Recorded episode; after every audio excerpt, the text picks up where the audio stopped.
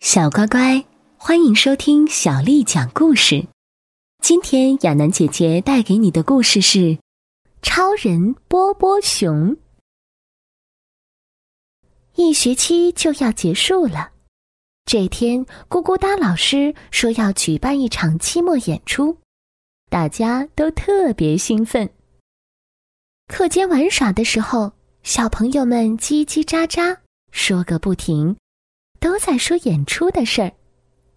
小狐狸福哥想唱歌，小兔子妮妮想跳舞，小鼹鼠麦壳想扮成骑士。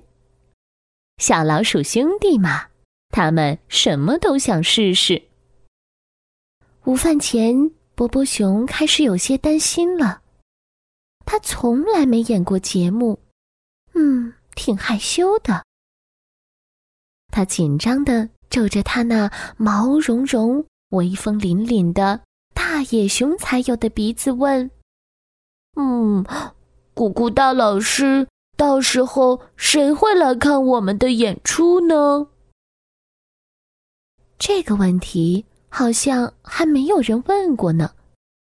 大家都疑惑的看着咕咕哒老师。当然是非常特别的观众了。咕咕哒老师说：“我要请池塘幼儿园的韦伯老师和他班上的同学们来。”好吧，耶！咕咕哒老师把那封重要的邀请函递给小鼹鼠麦壳，在波波熊的帮助下，麦壳把信投进了邮箱。第二天，韦伯老师打开信封。把邀请函大声的读了出来。特邀请各位于本周五光临本园，观看我们的期末演出。咕咕哒老师和同学们恭候。池塘幼儿园的孩子们听了，兴奋极了。太棒了，太棒啦！再看波波熊他们。大伙儿已经开始排练了。咕咕哒老师在钢琴上弹了几个音，哆、来、咪、发、嗦，跟我唱。哆、来、咪、发、嗦。波波熊一开口。其他小朋友都捂住了耳朵，连钢琴都被震得摇晃起来。嗯，这样可不行。咕咕哒老师叹了一口气，说：“唉，你的嗓门太大了，波波熊。好吧，现在我们来练舞，拍两下手，转一圈儿。”高兴的跳起来，然后轻轻的落地。咕咕大老师说：“小兔子妮妮拍了拍手，小鼹鼠麦壳转了一圈小狐狸福哥跳了起来，波波熊落了地，可是一点儿也不轻。咚！哦，没关系。”咕咕哒老师急忙说：“我正好有个任务要交给大大的、毛茸茸的、威风凛凛的波波熊呢。”原来，咕咕哒老师让波波熊负责舞台背景。别忘了系上你的围裙，大个子。不一会儿，小老鼠兄弟也来帮忙了。波波熊在背景板的高处画了大大的太阳，小老鼠兄弟就在下面的草地上画小花儿。大家齐心协力，工作干得不错。咕咕大老师一边表扬，一边帮他们洗干净了六只小爪子和两只大爪子。现在呢？我们要选演出道具了。咕咕哒老师说：“吱吱，太棒了！”老鼠说：“道具箱里面的东西件件都有意思，大家挨着个儿的试。小小的帽子是给小老鼠兄弟的，漂亮的羽毛是给小兔子妮妮的，傻乎乎的假发是给小鼹鼠卖壳的，那套盔甲是给小狐狸福哥的。”这块大大的红绸布给谁的呢？正好可以做一件超人的披风，给大个子波波熊。太完美了，哈哈，刚好合适。是啊，是啊，小朋友们不禁赞叹道。演出的日子终于到来了。大家正要进行最后一次排练，电话铃突然响了。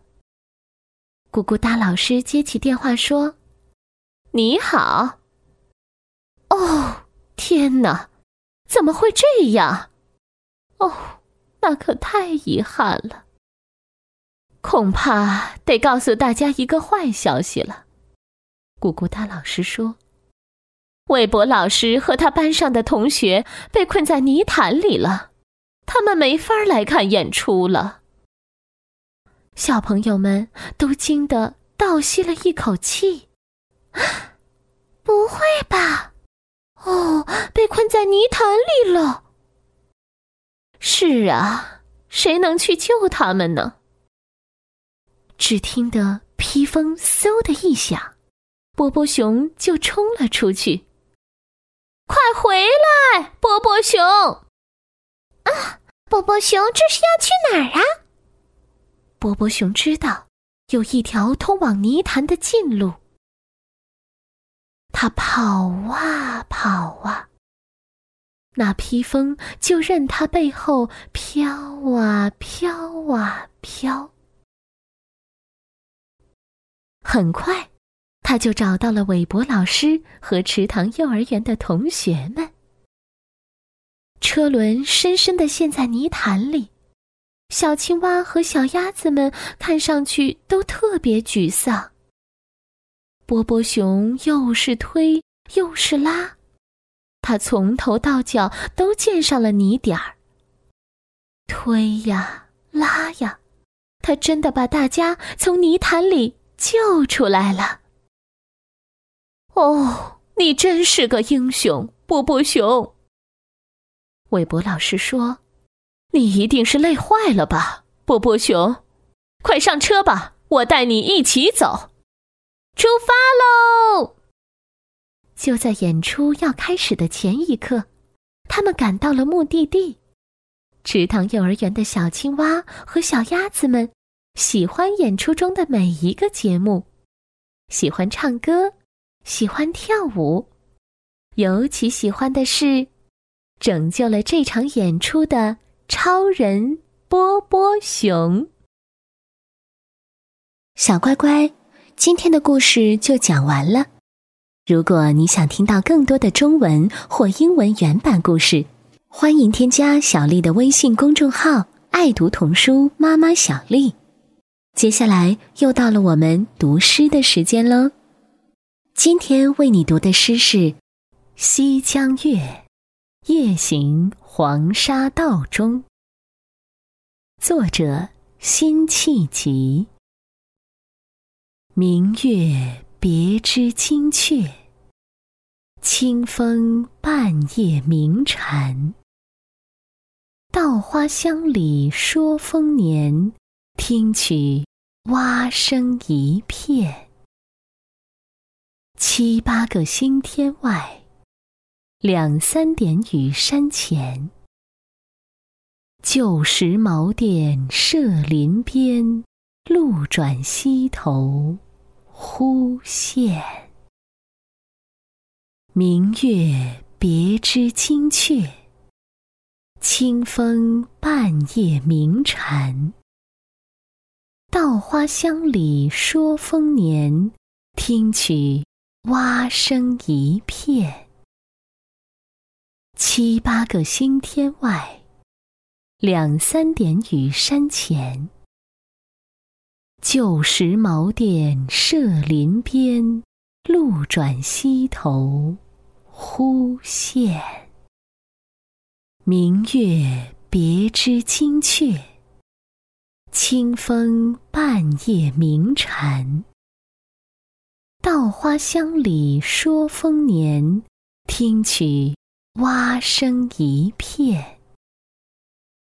七八个星天外，两三点雨山前。旧时茅店社林边，路转溪头忽见。